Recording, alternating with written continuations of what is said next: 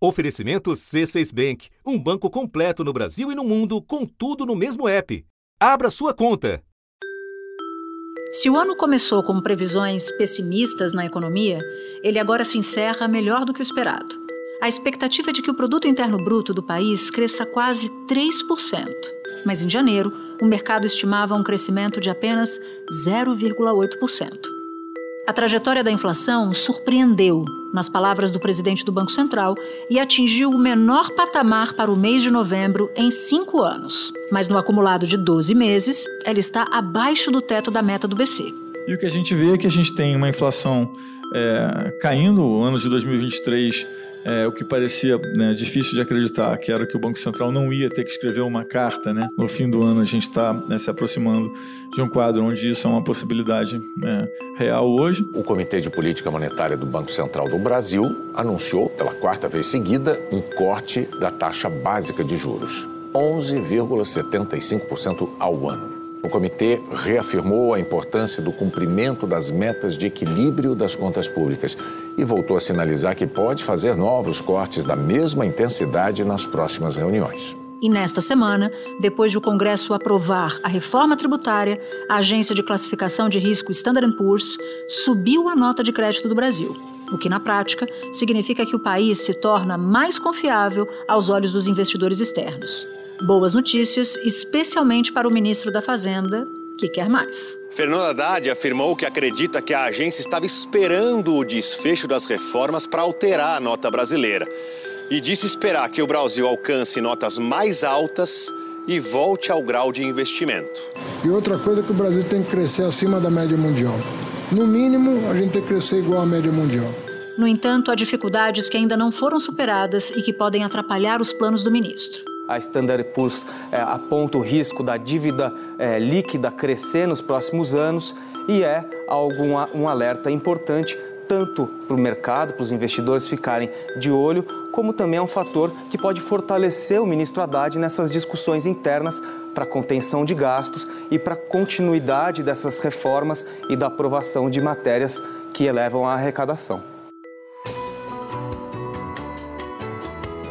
Da redação do G1, eu sou Natuzaneri e o assunto hoje é o ano de Haddad na economia. Um episódio para entender a trajetória do ministro da Fazenda em 2023, o significado da elevação da nota do país e as perspectivas para 2024. Neste episódio, eu converso com Vera Magalhães, apresentadora do Roda Viva na TV Cultura, colunista do jornal o Globo e comentarista da Rádio CBN e com o economista Luiz Carlos Mendonça de Barros, ex-presidente do BNDES. Quinta-feira, 21 de dezembro.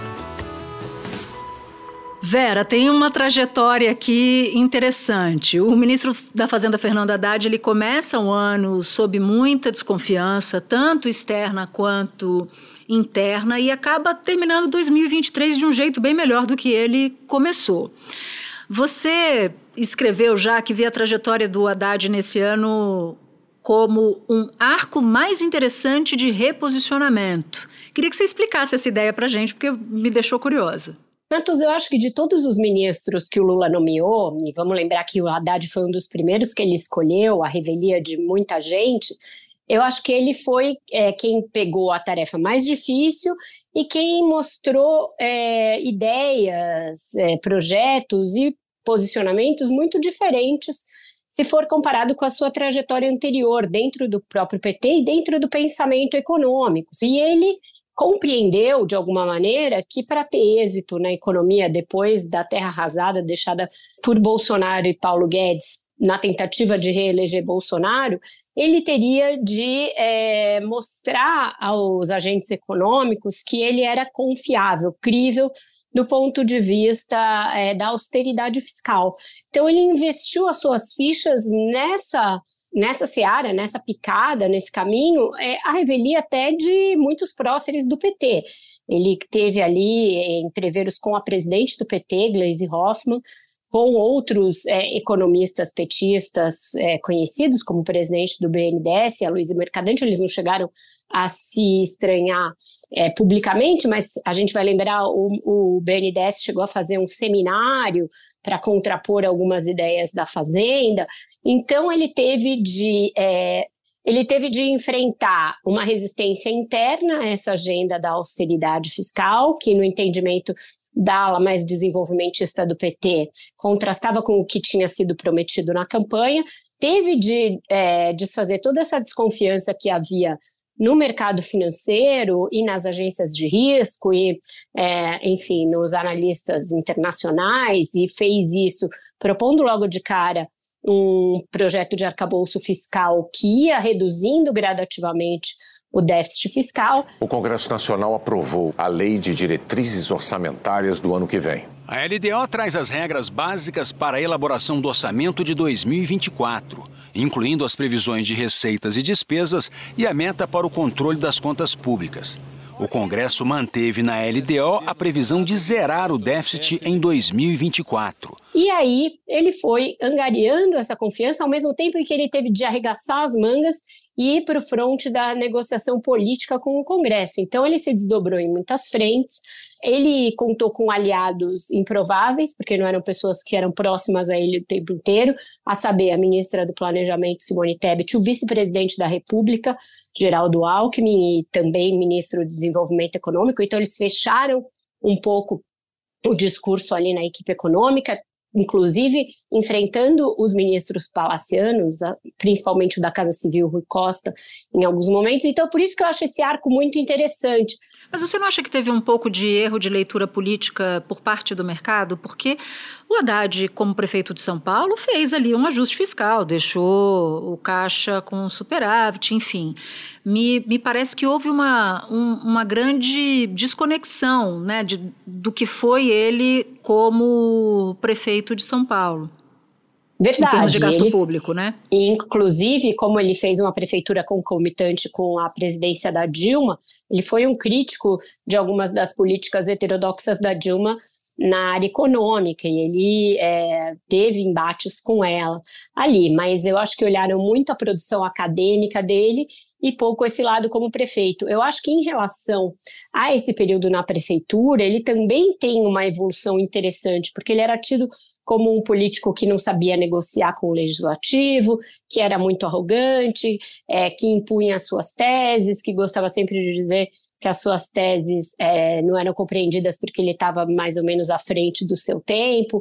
É, e agora eu acho que baixou um Haddad mais humilde, mais com, com uma compreensão mais profunda de que a polarização política, do jeito que ela se acirrou, ela obrigaria a uma negociação com setores da política e da economia que não necessariamente são é, próximos do PT, que não necessariamente chancelam a política do PT. Então, eu acho que tem um amadurecimento desse personagem também.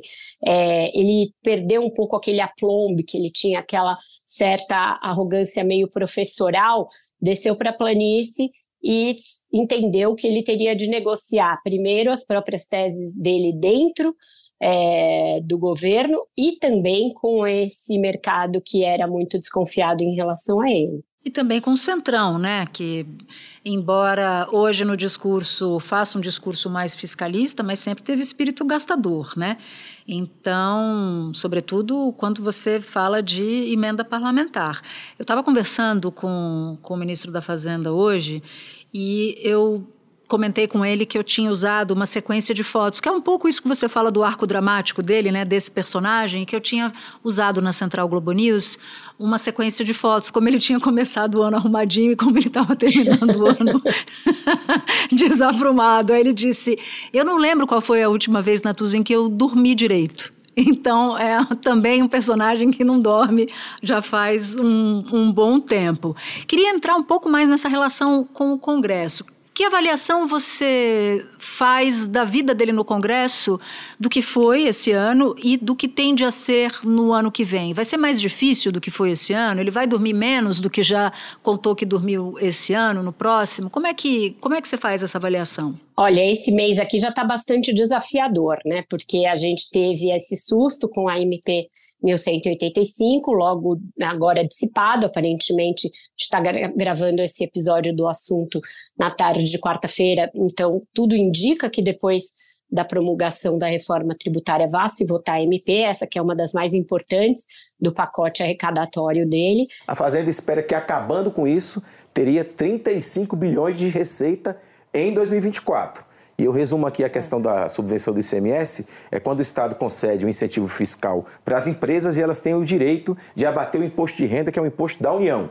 Por isso que o argumento do Ministério da Fazenda é que os estados fazem um incentivo passando o chapéu alheio. É, mas tem um susto com o orçamento da União, porque foi votada a lei de diretrizes orçamentárias e hum, de lá para cá, ou seja, da LDO para o orçamento, ainda aumentaram mais o volume de emendas, o Congresso quer deter ainda mais poder sobre a destinação de recursos orçamentários. Isso, para a Fazenda, é fatal, porque reduz o espaço para a Fazenda é, manejar recursos, inclusive contingenciá-los quando precisar fazer as metas fiscais, e ele tem um encontro marcado logo ali em março, que é a revisão desse mesmo orçamento, em que pode começar a ficar claro que a meta dele de déficit zero não será cumprida.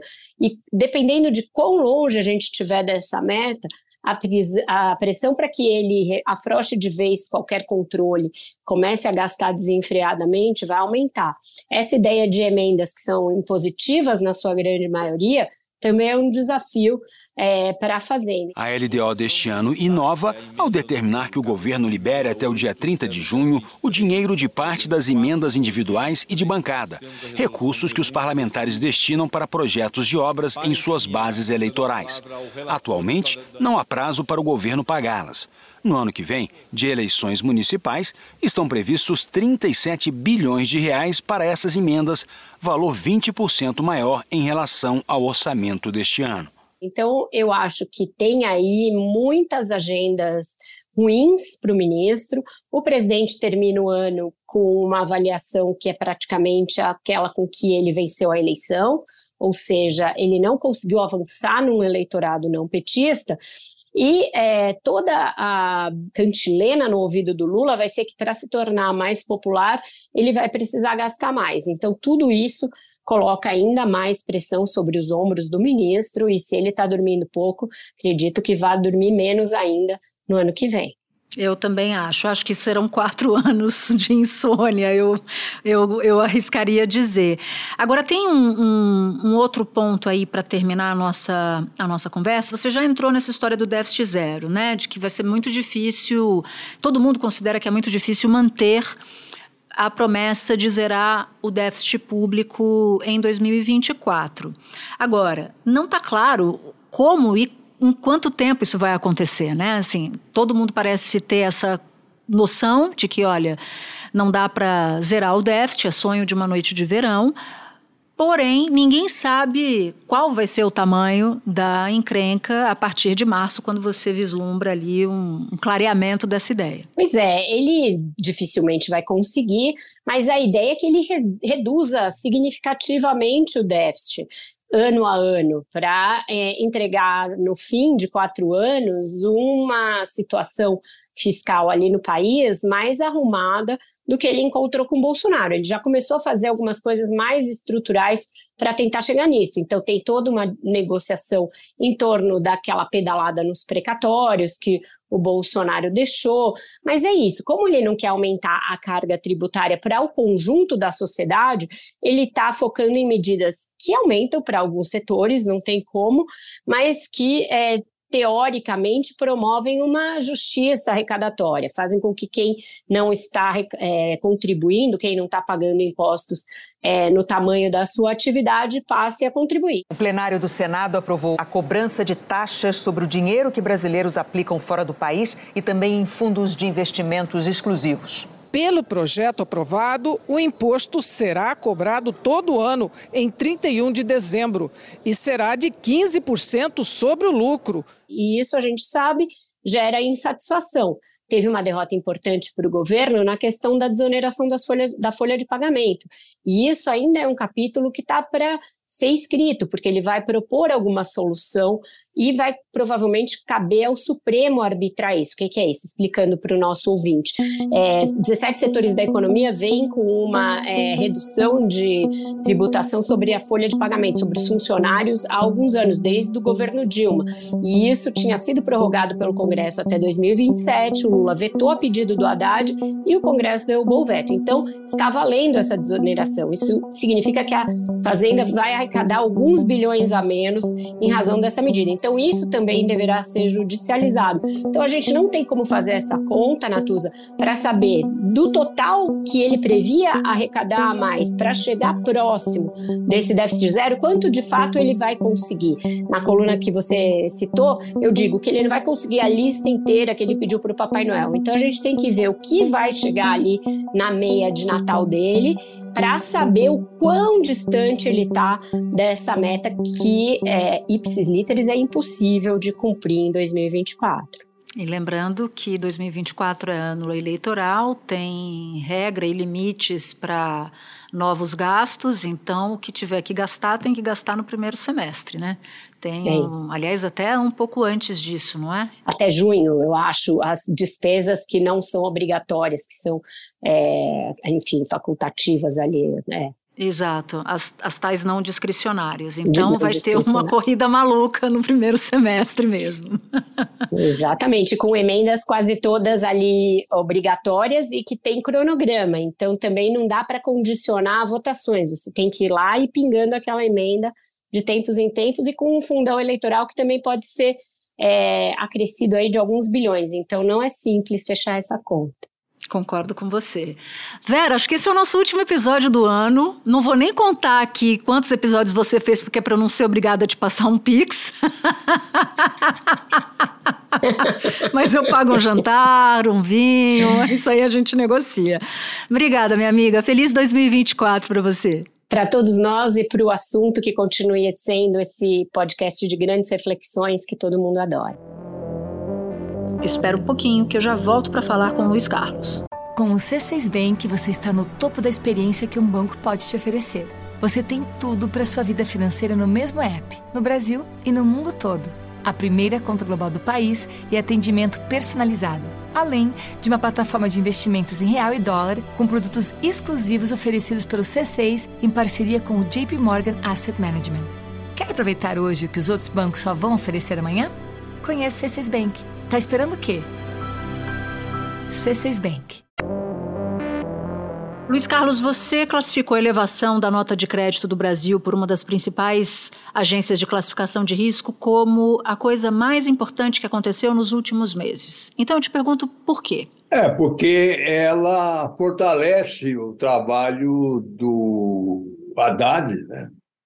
O Haddad, coitado, é, está pressionado por dois lados, né? o PT, que a gente e você conhece bem, e o sistema financeiro que eu conheço bem. Né? Não, é, não é uma situação fácil. Então vem um árbitro respeitado internacionalmente, como é Standard Poor's, e crava que ele realmente está fazendo o trabalho certo. Eu nunca me conformei do Brasil não ter grau de investimento. Eu nunca me conformei com isso. Porque um país que não deve um tostão em moeda forte, que tem 300 bilhões de dólares em caixa, mais do que 300 bilhões de dólares em caixa, né? não pode não ter grau de investimento. Tem que ter grau de investimento. Vale lembrar que o Brasil já conquistou o chamado grau de investimento pela S&P. Foi em 2008, no segundo mandato do presidente Lula mas em 2015 perdeu o selo no segundo mandato da presidente Dilma. Em 2016 caiu mais um degrau, ainda no governo Dilma. Já no governo Temer, em 2018, foi rebaixado para BB-, nota que permaneceu durante todo o governo Bolsonaro. Como sempre faz aquelas observações, mas quando uma agência muda um nome, uma nota, somente uma nota que já chegou a ser de investment grade e depois foi lá para baixo, é coisa séria. Está todo mundo pensando externamente. Né? Agora, aqui dentro, pelo menos no mercado financeiro, é Maria vai com as outras. é verdade, está rindo, mas é verdade. Então, para mim, foi isso a coisa mais importante e abre um espaço de trabalho para ele o ano que vem. Tanto que hoje você vê os comentários aí do pessoal de mercado, parece que é outro país, parece que é outra economia. Né? E o Banco Central ficou, o Copom, ficou numa situação de saia justa. Né? Porque você veja o que, que eles fizeram. Eles fizeram uma ata, inclusive foi mais dura que o mercado esperava, que não sei o quê, é muito cedo para fazer. E vem a, a Standard Poor's já tinha, ele já estava numa situação difícil por causa do Fed. O Fed já tinha mudado a política. E hoje saiu a inflação na Inglaterra, que é outro país aí, referência, ah, ela vem lá para baixo. Então, deixou o Banco Central aqui num, numa situação desconfortável, para dizer pouco. Agora, em que medida ou quais medidas que o Haddad tomou, que o ministro tomou, que você vê como respaldadas por essa elevação da nota? Ele está sozinho ali, né? A melhor imagem do Haddad é aquela famosa do chinês equilibrando aí uma série de pratos que estão para cair, né? Porque ele, ele... E o Haddad, eu estava comentando, é uma situação muito parecida com o Lula 1 e o Lula 2, pelo menos o Lula 1, com o Palocci. Né? Me lembro bem. Mas, mas o Palocci é um petisca de casca dura. E o Haddad, coitado, é da natureza dele, sei lá, meio banana, meio chorando.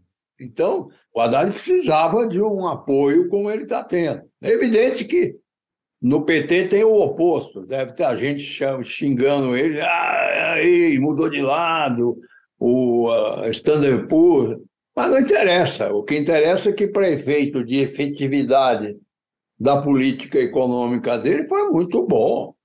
Muito bom. E nós vamos terminar o ano, a inflação, aqui de dezembro, que estamos esperando ser 0,20, é uma das mais baixas que nós já tivemos em dezembro. Professor, você, em determinado momento da sua fala, você diz que o mercado é muito Maria vai com as outras. Você disse, por exemplo, numa entrevista ao jornal o Globo, que a avaliação do mercado financeiro sobre o desenvolvimento da economia brasileira está muito concentrada no lado fiscal. Que outros fatores precisam ser olhados para compreender o desempenho da economia brasileira, que deve crescer 3% este ano, mas tentando entender o que, o, o que, vai acontecer, qual vai ser a performance para o ano que vem. Porque o mercado também faz ali uma avaliação de crescimento de 1,5%, algo em torno disso. Há mais chance ou menos chance de o mercado errar de novo e a, a, economia se sair melhor ou a economia pode se sair pior a depender do cenário? Olha, eu tenho 81 anos hoje, então sou da turma antiga. Né? E eu fui treinado na prática, na teoria e levando porrada de todo mundo, uh, olhando a economia uh, como ela é. Né? Ela é uma coisa complexa que você tem que olhar tendo uma, uma visão aberta. Esse pessoal, que é uma outra geração, uma geração eh, formada mais recentemente, todos eles aí têm 35, 40 anos, eles foram doutrinados que a única coisa que conta são as expectativas, isto é, o importante não é o que o agente econômico está fazendo, mas é o que o agente econômico espera que vai acontecer. Esse é o problema deles. Tanto que eu, eu costumo chamar isso de um metaverso, que não, não é o, onde a economia está tá, tá centrada. Isso é coisa e gente que fica pensando para frente. A economia, ela manda os dados que no Brasil são diários, né?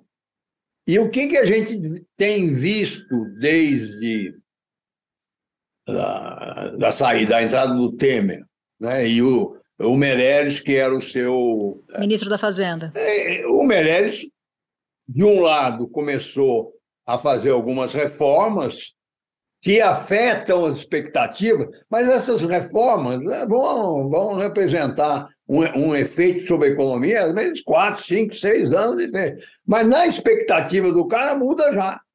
E não é verdade. A economia vai levar um certo tempo. Então, o que houve é o seguinte: o, o, o, o Temer entrou no meio de uma crise profunda né, da, da Dilma, o ciclo da economia estava lá embaixo, recessão, inflação, uma confusão danada. E o Meirelles conseguiu, pouco a pouco, com a ajuda do Temer, mostrar que no ciclo da economia, com as coisas organizadas, há uma tendência natural do crescimento. E foi isso que começou. O grande desafio veio com Paulo Guedes. Né? Por quê? Porque ele assumiu a, chefia da área econômica e teve a crise do, da pandemia. Uhum. E pegou o mundo todo. Então, o que, que o Paulo Guedes fez, que é o grande mérito dele, né? ele percebeu isso e, mesmo sendo um economista conservador, ele fez uma expansão fiscal de 10% do PIB. A dívida pública do Brasil passou dos 90% do produto interno bruto. O valor atingiu os 5 trilhões de reais, aumento de quase 18% em relação a 2019. É também o maior valor desde o início da série histórica. Essa disparada na dívida é resultado dos gastos com a pandemia e da queda da atividade econômica. Todos os países enfrentam esse problema em diferentes escalas. Porque naquela, naquela expectativa da Covid que se tinha, nós íamos entrar numa depressão. Ninguém saía de casa, ninguém fazia nada.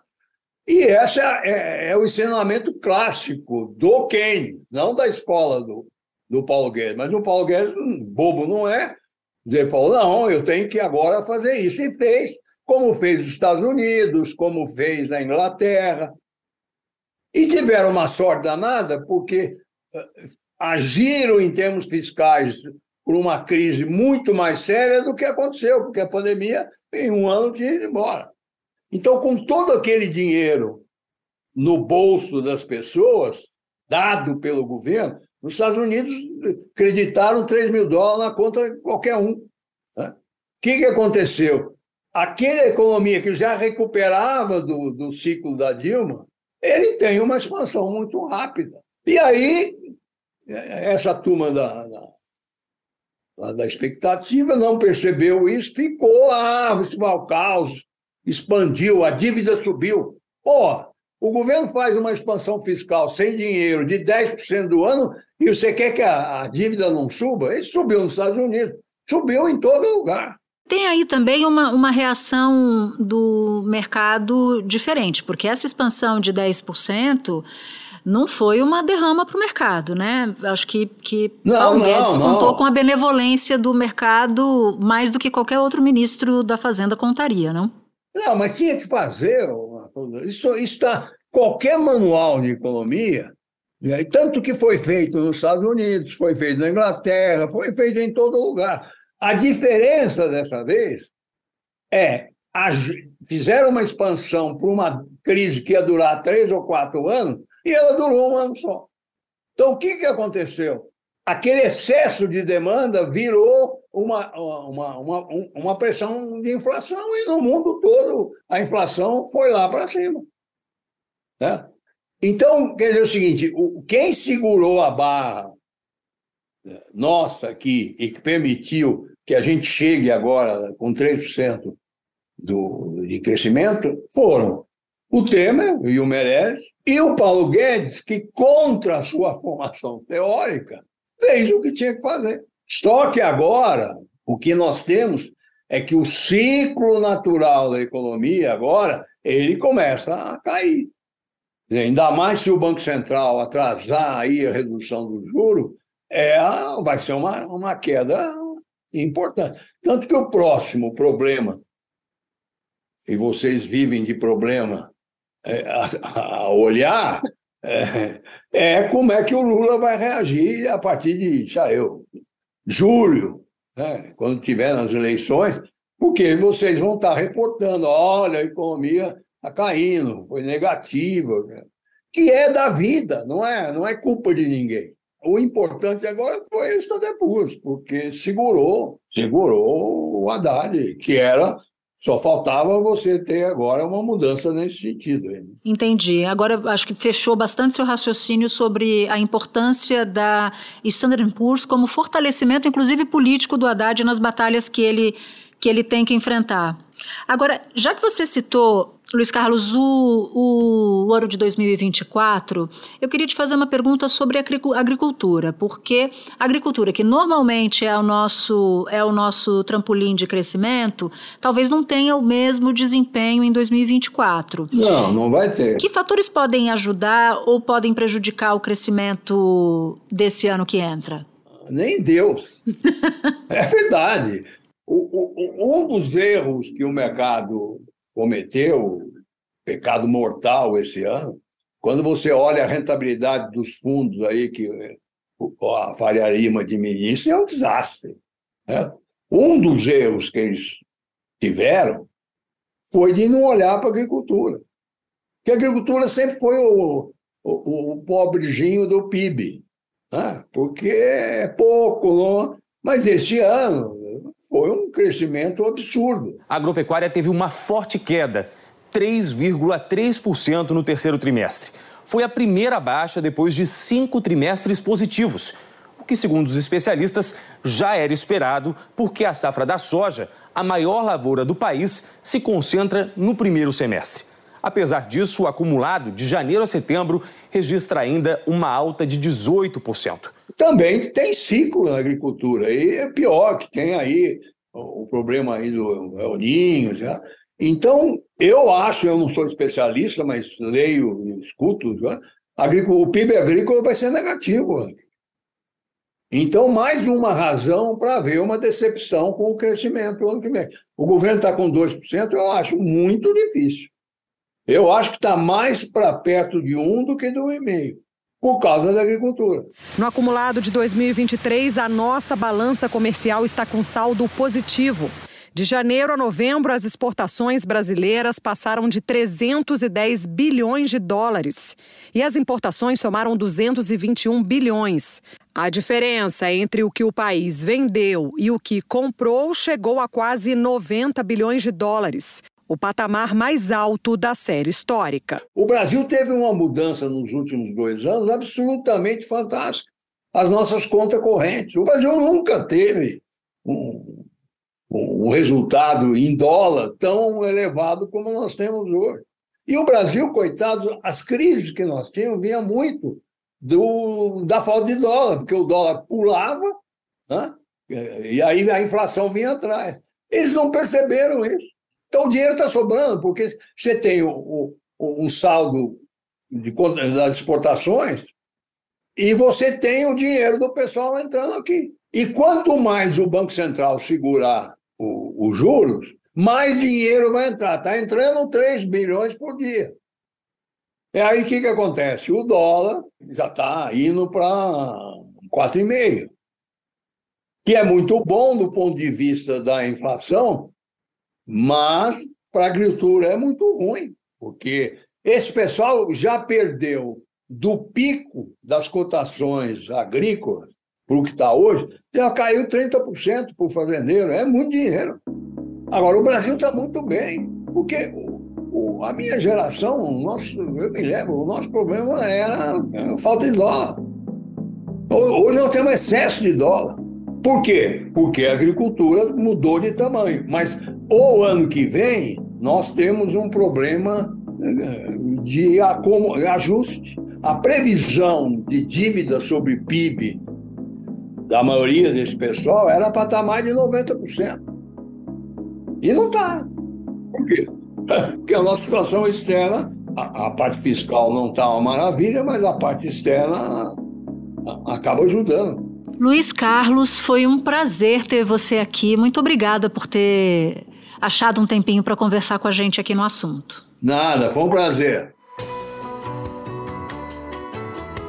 Este foi o assunto, podcast diário disponível no G1, no Globoplay, no YouTube ou na sua plataforma de áudio preferida. Comigo na equipe do assunto estão Mônica Mariotti, Amanda Polato, Carol Lorenzetti, Luiz Felipe Silva, Gabriel de Campos, Thiago Kazuroski, Nayara Fernandes.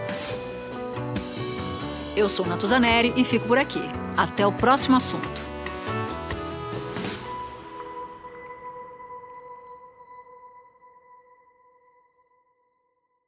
Você no topo da experiência financeira que um banco pode oferecer. Escolha um banco completo no Brasil e em qualquer lugar do mundo. Abra sua conta no C6 Bank.